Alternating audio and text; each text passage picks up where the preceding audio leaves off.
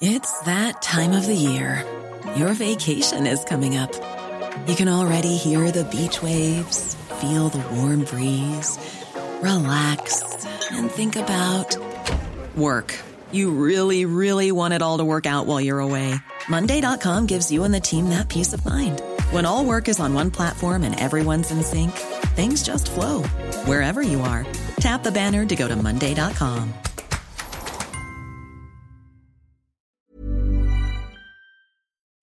Heraldo Radio. La HCL se comparte, se ve y ahora también se escucha. República H.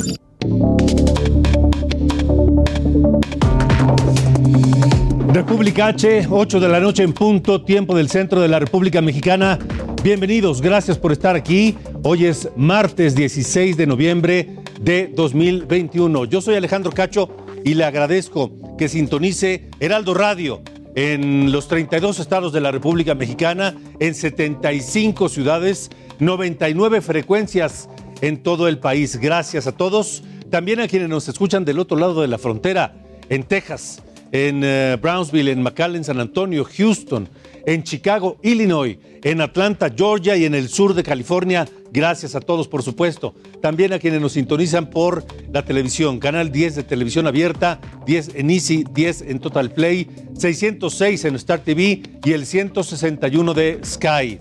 Yo soy Alejandro Cacho y permítame acompañarle la próxima hora porque tenemos cosas importantes que compartir hoy con usted en esta República H, donde hablaremos del reproche que le hace el gobierno de Jalisco al gobierno federal por haberle recortado el presupuesto de las participaciones para el próximo año 2022. Estaremos atentos al tema también sobre la reunión de gobernadores panistas, una reunión donde estuvo Marco Cortés, el presidente del PAN, con los gobernadores de, de- de ese partido de Acción Nacional, excepto uno.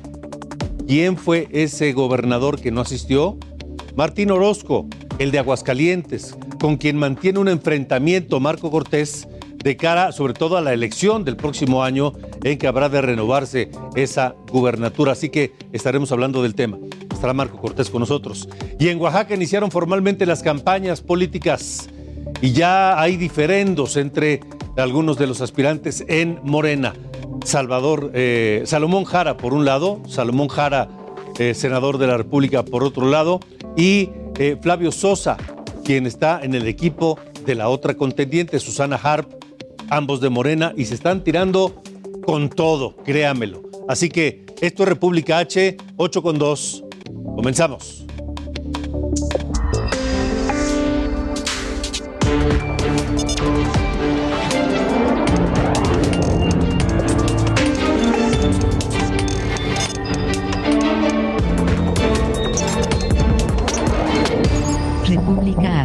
Con Alejandro Cacho.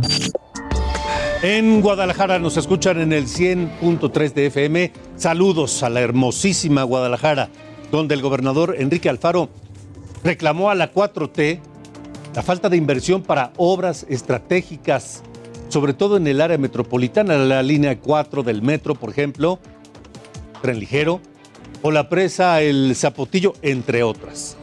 En un comunicado dice el gobierno de Enrique Alfaro que Jalisco espera que el presidente López Obrador cumpla su palabra e instruya a la Secretaría de Hacienda para que corrija el presupuesto de egresos de 2022 que ya fue aprobado por la Cámara de Diputados sin haberle movido un una sola coma.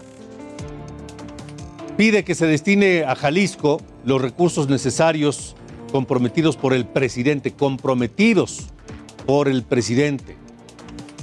No es nuevo este diferendo entre el gobernador de Jalisco, Enrique Alfaro, y el gobierno de Andrés Manuel López Obrador por el tema de los recursos. Incluso Alfaro es el promotor de una consulta ciudadana para que los jaliscienses decidan si están de acuerdo o no con el modelo actual para repartir las participaciones federales. Así que estaremos atentos del tema porque este seguramente va a crecer. Quien eh, representa la otra cara de la moneda es Sinaloa. El gobernador morenista Rubén Rocha Moya celebró que Sinaloa recibirá casi 7% más de recursos federales. Y las otras participaciones son las que sí vienen con etiqueta.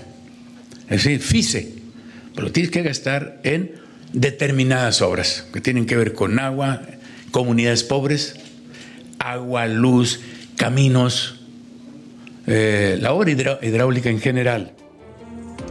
Y es que este presupuesto afecta a toda la República, a todos los estados, a todos los municipios. Y pasó como el presidente ordenó. El presidente López Obrador le ordenó a los diputados de Morena, del Verde, del PT, a que aprobaran el presupuesto a como diera lugar y sin moverle absolutamente nada. Y así, así los diputados cumplieron su deseo eh, el deseo presidencial y por ello hoy fueron apapachados.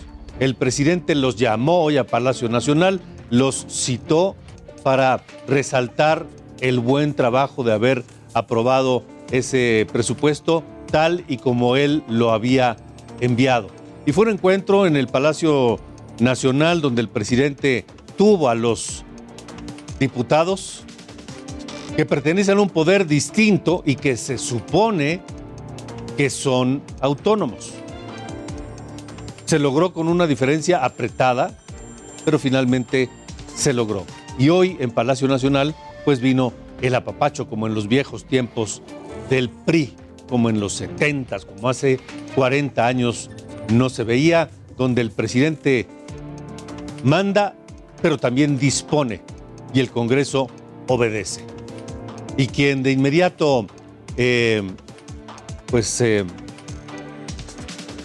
criticó ese momento en que López Obrador en Palacio Nacional pues eh, cita a los, a, los, a los diputados y les agradece el haber obedecido sus instrucciones fue Margarita Zavala, que a través de su cuenta de Twitter pues subió un texto duro, fuerte, donde dice, vaya acto degradante para un poder que debería ser independiente y autónomo en la Cámara de Diputados compiten para ver quién insulta más a la oposición. Frente al Poder Ejecutivo la competencia es para ver quién se inclina más. Es lo que dice Margarita Zavala. Bueno, en otros temas, este martes la Corte resolvió que se deberán trazar cuatro rasgos geográficos en los límites de Oaxaca y Chiapas tras la resolución del conflicto añejo territorial de los Chimalapas. Vamos contigo, Jenny Pascasio, que tienes tú la película completa, la radiografía del conflicto que no quedó con la resolución de la Corte porque hay inconformidades entre los habitantes de aquella zona que no quieren pertenecer al estado de Chiapas. Jenny, te escuchamos. ¿Qué tal Alejandro? Muy buenas noches. Como bien dices, la tensión ha incrementado en el noroeste de Chiapas justamente en las 16 comunidades de los municipios de Cintalapa, Arriaga y Ocosocuautla, que ahora integran las 160 mil hectáreas que recientemente la Suprema Corte de Justicia de la Nación determinó que pertenecen a Oaxaca. Esto sucede 10 años después de que Oaxaca presentó la controversia y a más de 50 años de un conflicto territorial entre ambos estados. Los límites corresponden a los que acordaron los entonces gobernadores de ambas entidades, Juan Sabines Gutiérrez y Pedro Vázquez Colmenares, respectivamente, a los inicios de los años 80. Pero esta determinación de los ministros no fue bien recibida por ejidatarios que reunidos en la comunidad Rafael Calimayor del municipio de Cintalapa eh, alertaron que defenderán su territorio como parte del estado de Chiapas, primero por la vía jurídica y de ser necesario dijeron que harán uso de las armas.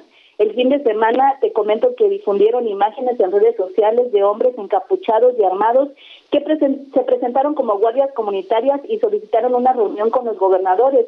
La mañana de este lunes, los mismos inconformes acudieron al Palacio de Gobierno en la capital de Chiapas, donde fueron recibidos por el mandatario estatal Rutillo Estandón Cadenas, quien les brindó apoyo, pero les pidió no caer en la violencia y esperar la información oficial. Te comenta Alejandro que son más de 12 mil habitantes de estas 16 comunidades de ejidos inconformes con el fallo de la Suprema Corte de Justicia. Son hablantes de las lenguas Tzotzil, Celtal y Zoque y viven en una zona marginada de difícil acceso que no cuentan ni con servicios básicos. Ante este panorama dijeron que van a buscar conducirse por una vía pacífica, pero no dudan hacer uso de la violencia cuando los gobernantes no han volteado a ver esa zona y también dijeron que este, si no cuentan con el apoyo de las instancias correspondientes, pues no les quedará de otra que hacer uso de la violencia. Asimismo, dijeron que esperarían el resolutivo de la consulta de los pueblos, pero este martes la Suprema Corte de Justicia desestimó que se realice una consulta entre los pueblos y comunidades indígenas de los Chimalapas debido a que no quedan claros los efectos toda vez que ya se determinó cuáles son los límites territoriales entre ambos estados. Mientras tanto, eh, los oaxaqueños que realizan sus compras en los municipios chiapanecos sienten temor por la presencia de los hombres armados. Y esta tensión también crece, Alejandro, porque con este fallo, perdón, también se invalida el decreto número 08 del Congreso chiapaneco que creó en noviembre del 2002, perdón, del 2011 el municipio de Belisario Domínguez y que te comento que ha sido una de las zonas también que han entrado en conflicto territorial durante años y que es posible que se generen este más conflictos a partir de este fallo también en esta zona de Chiapas.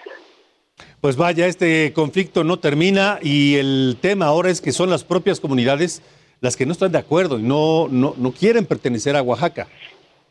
Así que se niegan a pertenecer a Oaxaca, ellos dicen que van a defender su territorio como chiapaneco y de eh, no ser escuchados por las autoridades correspondientes van a conducirse como pueblos autónomos. ¿Cuál es la razón por la que no, no quieren pertenecer a Oaxaca?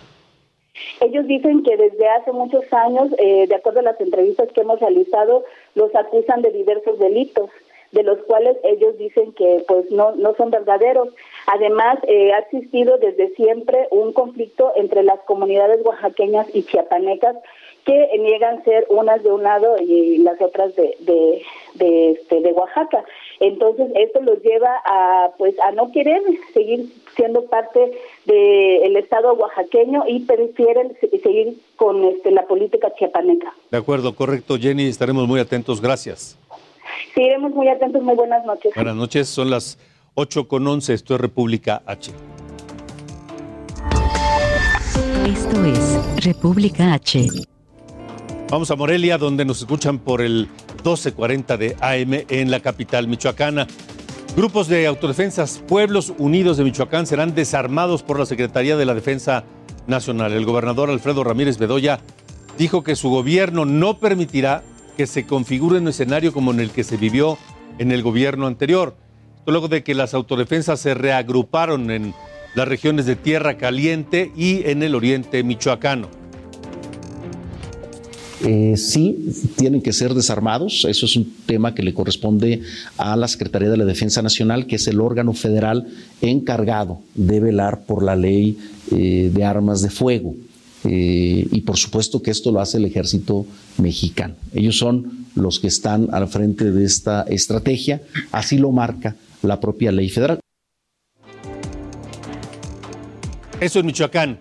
La secretaria de Educación Pública, Delfina Gómez, híjole, tuvo un momento muy penoso, otro, ya ha tenido varios, hoy en su comparecencia en el Senado de la República.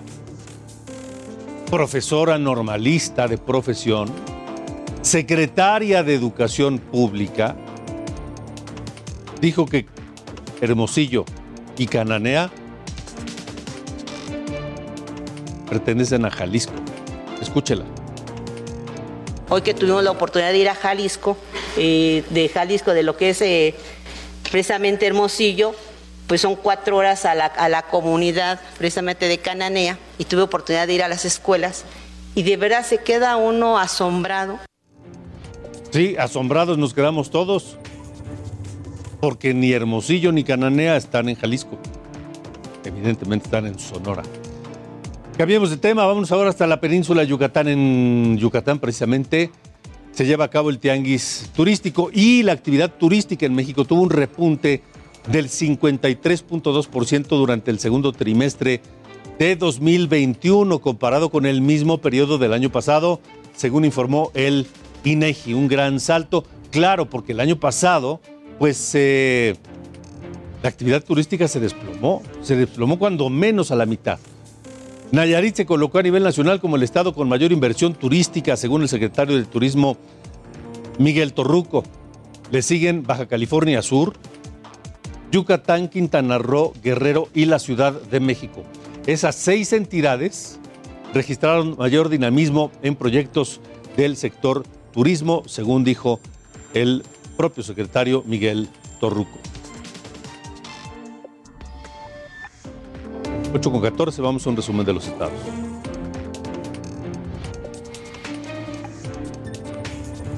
La gobernadora de Baja California anunció el proyecto miércoles de mañanera con Marina del Pilar. Arrancará el 24 de noviembre y se transmitirá en las redes sociales de la mandataria. Será dirigida a los ciudadanos para fomentar la transparencia de la administración.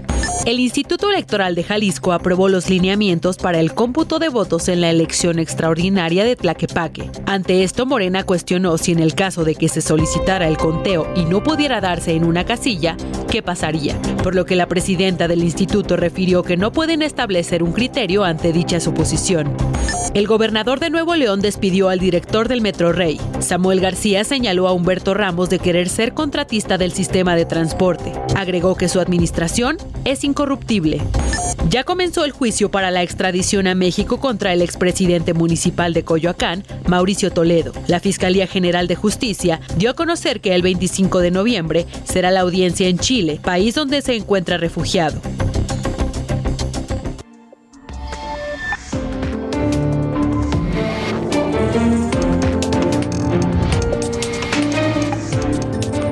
Bueno, evidentemente Mauricio Toledo no era presidente municipal, era alcalde de Coyoacán. Bueno, momento de revisar la ruta 2022 porque se empiezan a mover las cosas. El Consejo de Morena, Consejo Estatal de Morena en Hidalgo, designó cuatro perfiles para los candidatos a gobernador del estado. Se trata de dos hombres y dos mujeres, de entre los 52 que aspiraban a esa candidatura. La, la decisión final, mire, le voy a poner primero quiénes son esos cuatro, a esos cuatro perfiles que, que designó el, eh, Comité Estatal de Hidalgo de Morena. Son Francisco Javier Berganza Escorza, lo conoce usted como cantante y diputado local allá, ha participado en varias elecciones. Abraham Mendoza Centeno, delegado federal de programas sociales. María Merced González, que es senadora de la República, y Lisette Marcelino, diputada local. Ahora, eso es en Hidalgo y eso lo decidió el Comité Estatal de Morena en Hidalgo. Así va a pasar en los otros cinco comités estatales de Morena de los estados que cambiarán gobernador el próximo año. Pero mañana, y esto se lo adelanto aquí en Ruta 2022, mañana el Comité Ejecutivo Nacional de Morena se reunirá y escuchará las opiniones y analizará los perfiles que, hacen, que, que- que presentan los comités estatales. Pero será el Comité Nacional de Elecciones de Morena quien emita opiniones sobre esos perfiles y quienes en algún momento dado podría ser decida incluir algunos otros perfiles que los comités estatales dejaron fuera. Así que eso ocurrirá mañana en el Comité Ejecutivo Nacional de Morena. No todo está dicho, aunque ya se presentaron en cada estado dos mujeres y dos hombres como aspirantes a la candidatura para gobernar los, los seis estados que cambiarán de gobernador el próximo año. Vamos a Oaxaca, donde comenzó la guerra de acusaciones entre los aspirantes, algunos de Morena. Salomón Jara, por un lado, dijo que su compañero de partido, Flavio Sosa, encabeza una guerra sucia sobre su salud, sobre la salud de Salomón Jara, para favorecer a la senadora Susana Harp. Lo acusó de estar molesto porque no lo apoyó para convertirse en diputado local y anunció Salomón Jara que denunciará penalmente a Flavio Sosa. una campaña muy eh, desagradable, nada ético, nada eh, correcto. Esta guerra fluyó por el equipo del, del señor Flavio Sosa, como ustedes saben, es quien apoya a una candidata. Me parece muy poco ético y responsable hacer esta campaña contra la salud yo respeto mucho a todos los hombres y mujeres, independientemente de las diferencias políticas, personales que puedan haber, pero con la salud no se puede jugar. Eso fue hoy, pero Flavio Sosa no tardó en responder. Rechazó las acusaciones de estar orque- orquestando una guerra sucia y le recomendó a Jara cuidar a sus asesores, porque ahí dijo Flavio Sosa, ahí podría estar el enemigo. Sin embargo, hizo énfasis en que Oaxaca podría tener una gobernadora de Morena. Oaxaca es uno de los estados más fuertes de Morena. Eh, en Oaxaca se está desarrollando el proyecto más importante para la 4T, que es el corredor transísmico, y que estoy seguro que va a ser un gran proyecto con la participación de pueblos y comunidades indígenas, y, y por eso tenemos que cuidar mucho a Morena. Y estoy seguro que la próxima gobernadora va a ser de Morena, o el próximo gobernador va a ser de Morena. Bueno, eso es lo que está ocurriendo en Oaxaca. Habremos de esperar cómo se ponen de acuerdo. Eso está ocurriendo en Oaxaca. Ahora, vamos. Eh, Seguimos en Oaxaca. El gobernador Alejandro Murat brindó su quinto informe de gobierno y destacó los buenos resultados de su gobierno en materia económica y pobreza extrema. Resaltó que uno de los ejes rectores de su gobierno es la gobernabilidad y que por primera vez en mucho tiempo el magisterio está en paz. El primer tema en la agenda de gobernabilidad que había que atender era restablecer el diálogo con las maestras y maestros de Oaxaca. Desde mi punto de vista, desde el 2006 y luego Nochistlán, por la mala llamada reforma educativa, había marcado y conmocionado a Oaxaca pero especialmente había ofendido la dignidad de las mujeres y los hombres que desde mi punto de vista son las y los grandes factores de cambio transformadoras de nuestro Estado. Las docentes y los docentes. Vamos a una pausa, esto es República. Regresamos.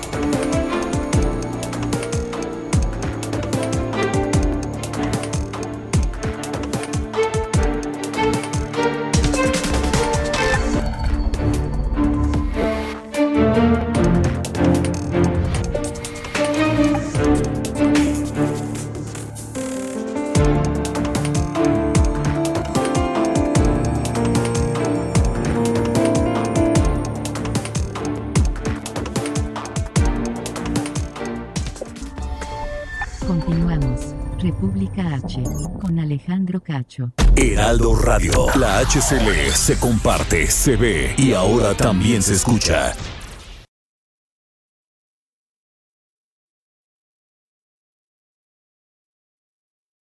Heraldo Radio 98.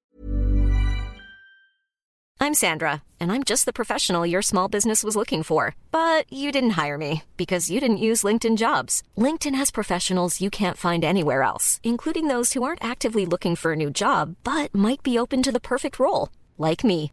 In a given month, over 70% of LinkedIn users don't visit other leading job sites. So if you're not looking on LinkedIn, you'll miss out on great candidates like Sandra. Start hiring professionals like a professional. Post your free job on linkedin.com/spoken today. 5 FM, una estación de Heraldo Media Group, transmitiendo desde Avenida Insurgente Sur 1271, Torre Carrachi, con 100.000 watts de potencia radiada. República H, con Alejandro Cacho. Decía que en Yucatán se lleva a cabo el tianguis turístico que por cuestiones de pandemia se tuvo que posponer el año pasado. Y allí hubo una reunión de gobernadores del Partido Acción Nacional con Marco Cortés, el presidente del el PAN, que reunió a todos los gobernadores excepto uno, excepto el de Aguascalientes, Martín Orozco. Ahí hablaron de pues, las elecciones del próximo año y las de 2024, del presupuesto que se asignó para el año próximo y consolidar eh, al bloque opositor en el Congreso Nacional. Esta noche le agradezco al presidente del PAN, a Marco Cortés, que nos acompañe nuevamente aquí en República H. ¿Cómo estás, Marco? Buenas noches. Hola Alejandro, qué gusto saludarte. Muy buenas noches a ti y a todos los amigos que nos escuchan. Igualmente, ¿qué, qué platicaron los gobernadores este, y tú allá en Yucatán? Primero, un gran cierre de filas para enfrentar los retos que vienen hacia adelante. En la Cámara de Diputados, Alejandro, le consta a todos los mexicanos que están atentos y pendientes del acontecer legislativo. Se vivieron más de 50 horas de debate, más de cuatro días, cinco días en, en debate, en donde se presentaban reservas y se rechazaban todas, buscando un presupuesto que combatiera la pobreza, la desigualdad, que fortaleciera el sector salud, que apostara a la seguridad, que regresara el Fortasec, que regresara el Seguro Popular, las estancias infantiles, que se les diera capacidades a estados y municipios que les ha venido recortando. Y fue parte de ese cierre de filas con nuestros gobiernos, porque nosotros tenemos claro algo. La mejor bandera de acción nacional es nuestro modelo de gobierno. Nuestra mejor carta de presentación son nuestros gobiernos estatales y municipales, que son de los mejores evaluados por la gente, por ser eficientes, por hacer mucho más con mucho menos, por ser modernos, por apostar por las energías limpias, por atraer empleo, por generar inversiones. Eso es parte de lo que caracteriza a los gobiernos del PAN y por eso son nuestra mejor carta de presentación y lo que hicimos es un cierre de filas para enfrentar con éxito sus gobiernos y, por supuesto, para corregir el rumbo de nuestro país en el 2024. Pero ellos, a través de su buena gestión, de su buen desempeño, como nuestra mejor carta de presentación. ¿Qué, qué, qué más acordaron o qué paso seguirá? Porque el presupuesto viene con recortes muy importantes. Acordamos acompañar a cada gobierno en los diferentes temas que enfrentan acordamos el mantenernos muy coordinados. Y yo les platicaba la experiencia que tuve en la ANAC, que es la Asociación Nacional de Alcaldes Panistas, y que en cada reunión de la ANAC siempre estaba ahí la dirigencia del partido, un servidor, y que era muy importante para mejorar coordinación, para fortalecernos, para potencializarnos, que en las reuniones de la UAM, que es la asociación de la gobernadora y los gobernadores del PAN, siempre también esté la dirigencia, siempre esté un servidor junto con mi secretaria general para de esa manera generar ese gran cierre de filas en los diferentes temas y retos que juntos habremos de enfrentar. ¿Cómo, ¿Cuál es la posición de, del presidente del PAN ante el presupuesto para el año que entra? Bueno, claramente nosotros dijimos que este presupuesto genera más pobres. Este presupuesto no atiende lo que es importante para la gente, atiende lo que es importante para el presidente, sus proyectos faraónicos, que está bien que se realicen, pero hoy lo importante es generar empleo, trabajo, oportunidades de desarrollo y de crecimiento. Hoy lo importante es apostarnos por la seguridad y al contrario, hay recortes a la misma. Hoy lo importante es la salud, que nuestros niños regresen a las escuelas, pero de forma digna.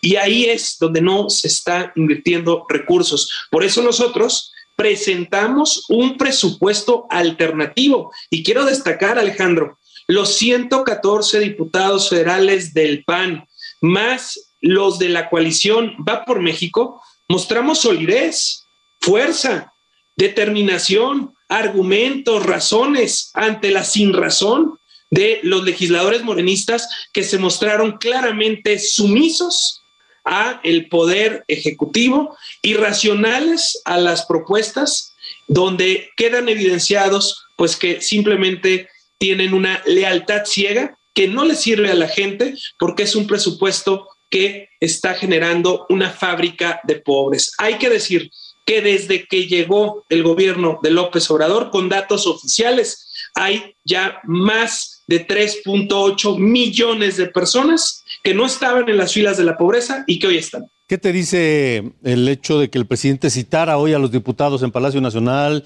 para eh, resaltar que obedecieron lo que él pidió, no mover nada del presupuesto?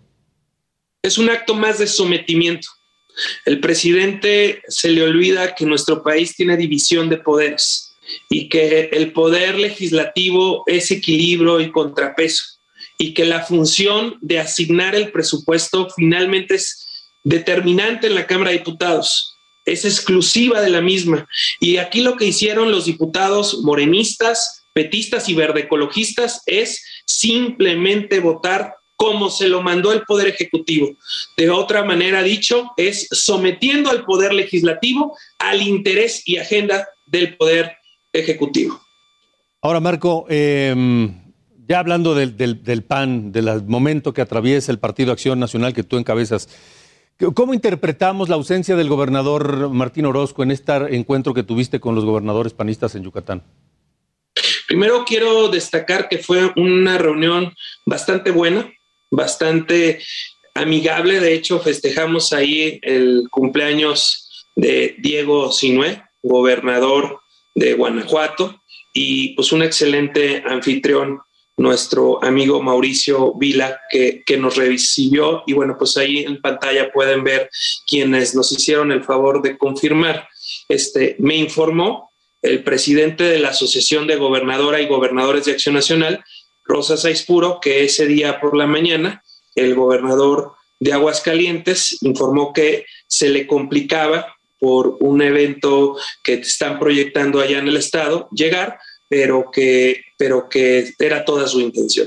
Y yo lo que creo es que aquí, Alejandro, tenemos que ver siempre hacia adelante cómo construir, cómo sumar, cómo reencontrar para lograr los objetivos superiores. ¿Y cuáles son estos? Mejorar la condición de vida de la gente, que haya trabajo, que haya empleo, que haya seguridad.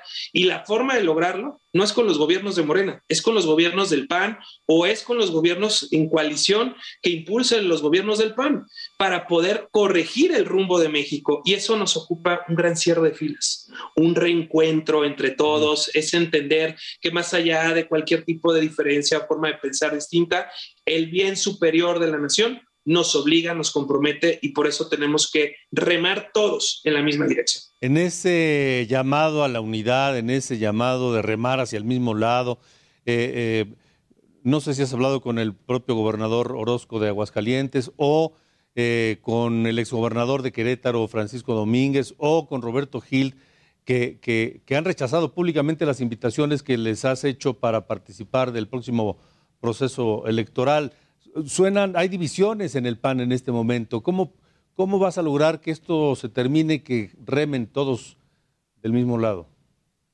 No coincido con esa apreciación, mi estimado Alejandro. Hay opiniones distintas, sí es cierto, pero la gran mayoría del panismo, la gran mayoría, estamos coincidiendo y como expresaba hace un momento, remando juntos y en la misma dirección. Ahí tienes a los 114 diputados votando juntos. Ahí tenemos a los senadores manteniéndose en los temas fundamentales. Ahí tenemos a nuestros alcaldes. Acabamos de tener una reunión con más de 350 alcaldes exigiendo el, el presupuesto. Ahí están los gobernadores y la gobernadora y tenemos a los diferentes liderazgos de Acción Nacional. Claro, hay quien a lo mejor se frotaría las manos porque las cosas no salieran bien en el PAN, pero, pero la verdad de las cosas es que el peor resultado electoral que se ha tenido en esta institución fue en el 2018, donde solo se tuvieron 78 diputados federales. Y pasamos de 78 a 114 diputados. Esto es un crecimiento del 47% de una legislatura a otra. Y es parar la caída que tenía Acción Nacional desde el 2003 hasta el 2018. Y logramos recuperar ciudades importantes, capitales importantes, incrementar de 35 a 48 millones de personas gobernadas por Acción Nacional y esto nos obliga a hacer las cosas bien. Ahora, Alejandro, es válido que haya voces disidentes y críticas, eso es bienvenido. Lo que creo yo es que siempre la crítica debe venir acompañada de compromiso y de trabajo para que entonces se demuestren los hechos que queremos lograr realmente el mismo objetivo. ¿Estás llamando a ese compromiso y a aportar trabajo a quienes critican hoy? Todos caben en el PAN todo se necesita en el PAN. Los militantes y la sociedad. De hecho, quiero decirte que ya empezamos. Es la primera vez que en el PAN se hace un curso de reingreso. En el PAN para ser militante es estatutario, tienes que hacer un curso. Y, lo que hicimos es a quienes fueron militantes decirles, vengan de vuelta, los necesitamos en casa y ya estamos de manera virtual generando estas diálogos, estos cursos que son para el reingreso de los panistas. Y gente como José Luis Luege Tamargo se quiere regresar al PAN, Tere Gómez Montt quiere regresar al PAN y va a tomar su curso. Y, esto es parte de lo que nosotros queremos. El PAN está de puertas abiertas para todos los mexicanos que quieran entrar. Y para aquellos que a lo mejor lograron muchísimo dentro del PAN, pero que hoy no ven sus aspiraciones atendidas o consentidas, pues también el PAN es una institución que va a buscar construir con todos y hacer lo mejor para México. Marco Cortés, presidente del Partido Acción Nacional, ¿cómo van los, las conversaciones con eh, los liderazgos del eh, PRD y el PRI de cara a las elecciones del próximo año? ¿Habrá, habrá alianzas? Hemos venido dialogando este, y va a ser casuístico. Hemos analizado entidad por entidad federativa donde conviene la suma, donde la suma sí, sí aporta para lograr un buen resultado, los perfiles, los más competitivos, cómo construir para ganar. En esa lógica estamos avanzando y obviamente por respeto a mis colegas dirigentes nacionales, es que yo podría decirte qué es lo que tenemos en el momento que lo pactáramos decir de manera conjunta. Mm, de acuerdo, entonces, pero están platicando. Estamos platicando pues. permanentemente, no solo en materia electoral, particularmente hemos platicado en materia legislativa, porque para nosotros en el PAN era muy importante que la coalición Va por México sirviera realmente a las y los mexicanos. O sigue viva la coalición, sigue viva la alianza y, y va para el 2022 y está dando resultados. Hemos presentado acciones de inconstitucionalidad, logramos que se postergara, ojalá ya se hubiera desechado, pero por lo pronto que se postergara esta reforma energética que buscaba darle todo el poder a la Comisión Federal de Electricidad para que te cobre lo que quiera y contaminar en la generación de energía y cerrarle la puerta a la modernidad. Y estamos abiertos a la construcción, al diálogo, y lo que buscamos es que esta coalición detenga la destrucción del país del equilibrio de poderes que está impulsando Morena. De acuerdo. Marco Cortés, presidente nacional del PAN, te agradezco nuevamente haber estado aquí. No, hombre, al contrario, Alejandro, te mando un fuerte abrazo y estoy a tus órdenes. Igualmente, gracias. Marco Cortés, el presidente del partido Acción Nacional aquí en República H. Son las 8.43. Esto es República H. ¿Se acuerda usted aquí en República H le comentamos sobre ese manotazo en la mesa que dio el presidente López Obrador la semana pasada al secretario de Salud Jorge Alcocer y al director del INSABI Juan Antonio Ferrer por la falta de medicamentos? Este fue el momento. Pero ya tenemos que terminar de resolver el problema del abasto de los medicamentos.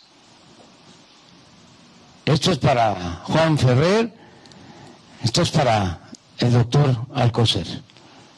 Yo no quiero escuchar de que faltan medicamentos y no quiero excusas de ningún tipo.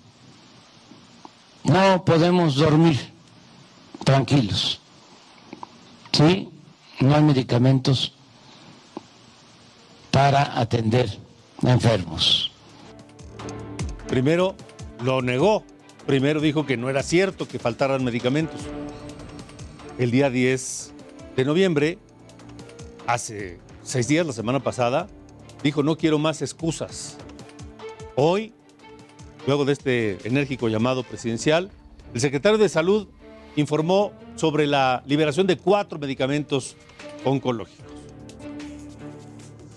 En abasto de oncológicos les informo que en estos días de 12 y 13 de noviembre se liberaron por COFEPRIS 94.822 piezas de los medicamentos dacarbacina, vimblastina, vincristina comprados en Corea y fluorouracilo proveniente de Cuba. Seguimos revisando este punto de la distribución y desde luego hemos tomado algunos cambios por razones de tiempo.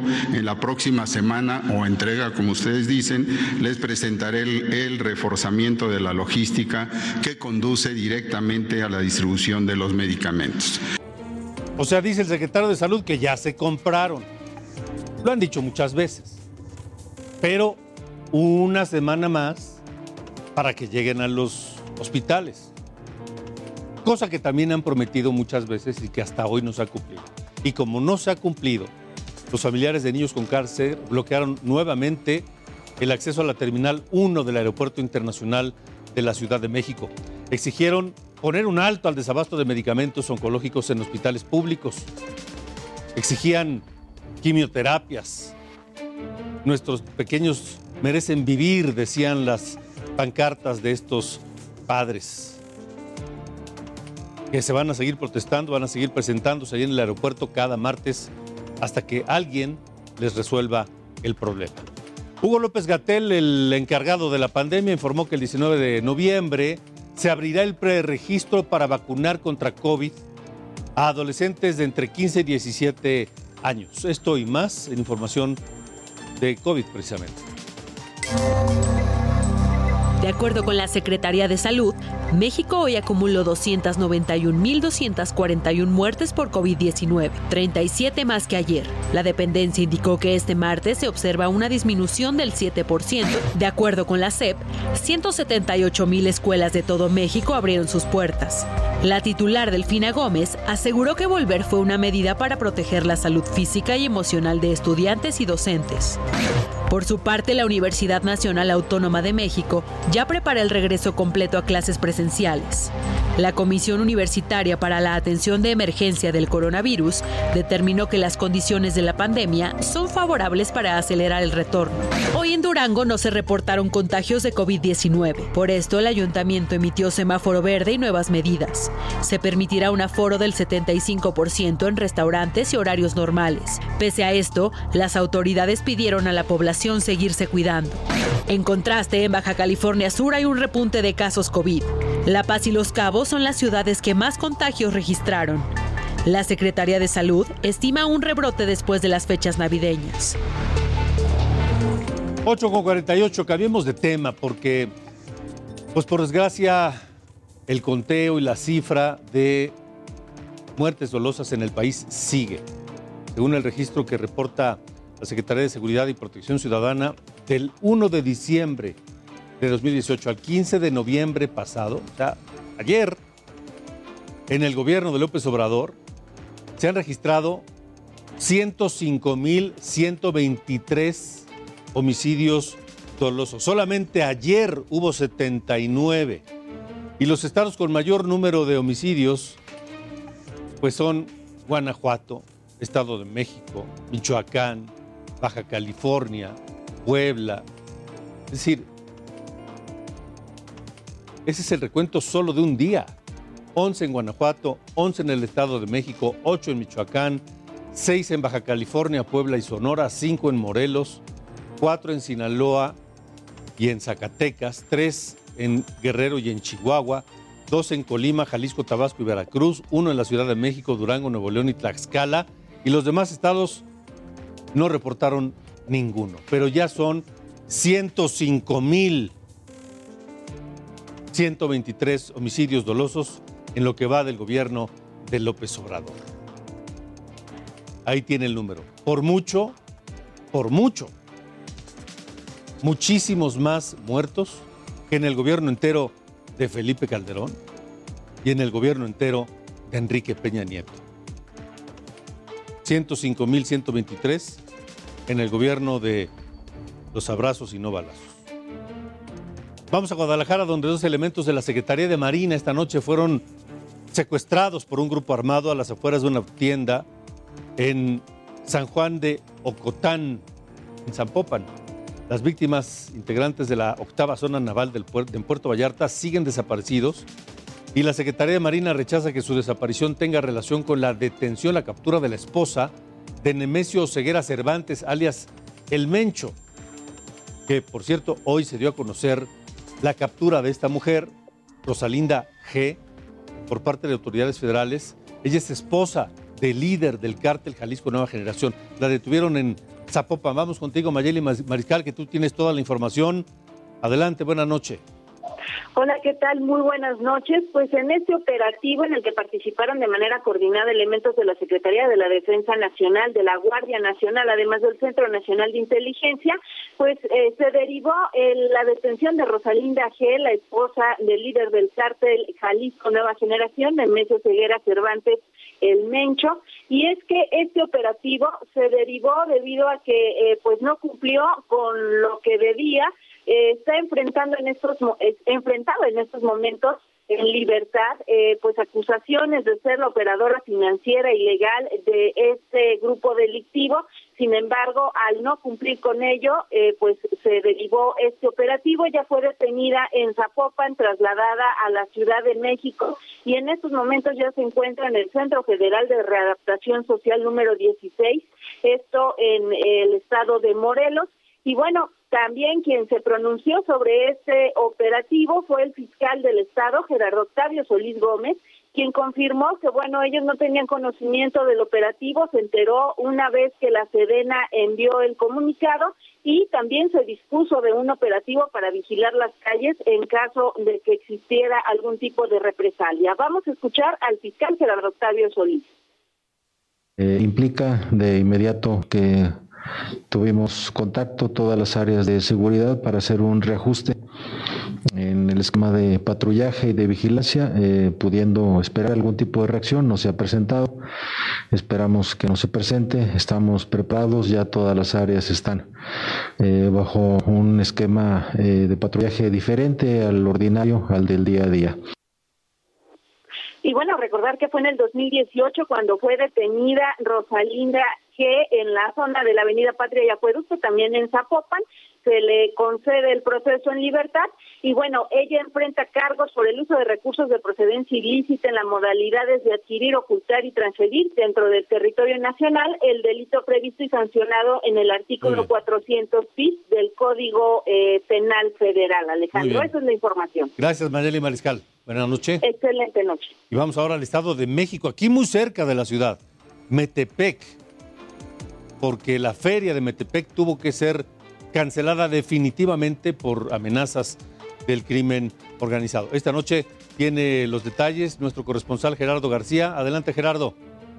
Buenas noches, Alejandro Auditorio. La Feria de Espacio Metepec 2021 representaba para muchos una opción de diversión ante los 19 meses de la pandemia, por lo que la cancelación definitiva por la inseguridad ha sido condenada por ciudadanos que han acudido a pedir el reembolso de los boletos que adquirieron para diversas presentaciones. Desde el lunes en el recinto pusieron filas kilométricas donde algunas personas debieron pasar una hora bajo los rayos del sol para ver de regreso su dinero. Don Rodrigo Rivera, junto a otros 12 familiares incrédulos, sí llegaron a la, a la primera presentación de la cartelera, esto el 5 de noviembre. Ellos recorrieron las instalaciones y se divirtieron un rato. A las 7 de la noche de ese día les avisaron que el palenque estaba cancelado luego de que durante la mañana aparecieron cuatro lonas con amenazas para que no se llevaran a cabo la serie de presentaciones de bandas y cantantes de música regional mexicana. Esto firmado por un crimen, por integrantes del crimen organizado. Él llegó acompañado de sus hijas para pedir este reembolso y recuperar también lo gastado. Zaira comentó otras de las boletos que ella tuvo que adquirir en reventa dos boletos para ver a su artista favorito y gastó 600 pesos en cada uno, 400 pesos caros, pero dijo estar contenta en regresarlo. Hay que recordar que precisamente ya fueron vinculados a proceso dos personas vinculadas a este tema de las amenazas y en el Congreso local hubo exhorto a las autoridades para investigarlo. El reporte. De acuerdo, Gerardo, gracias. Gracias. Y gracias a usted también por habernos acompañado. Recuerde que mañana nos vemos aquí mismo a las 8. Hasta la próxima.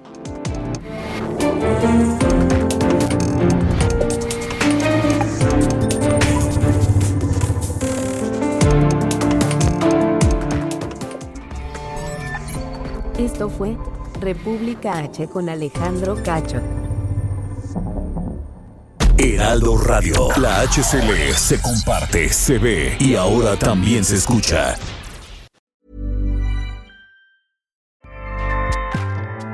ACAST powers the world's best podcasts. Here's a show that we recommend. The Real Housewives is a guilty pleasure for most, but if you're looking to not feel guilty about that pleasure, tune in to Everything Iconic with me, Danny Pellegrino, where I break down all the messy moments and behind the scenes antics of Bravo's popular franchise. And on Everything Iconic, I also interview celebrity guests like Kelly Ripa, Kiki Palmer, Drew Barrymore, Cameron Diaz, and more about their guilty pleasures, their past work, and so much more. So if you're pop culture obsessed and find yourself watching way too much reality TV like me, tune in to Everything Iconic with Danny Pellegrino wherever you listen to podcasts. ACAST helps creators launch, grow, and monetize their podcasts everywhere. ACAST.com.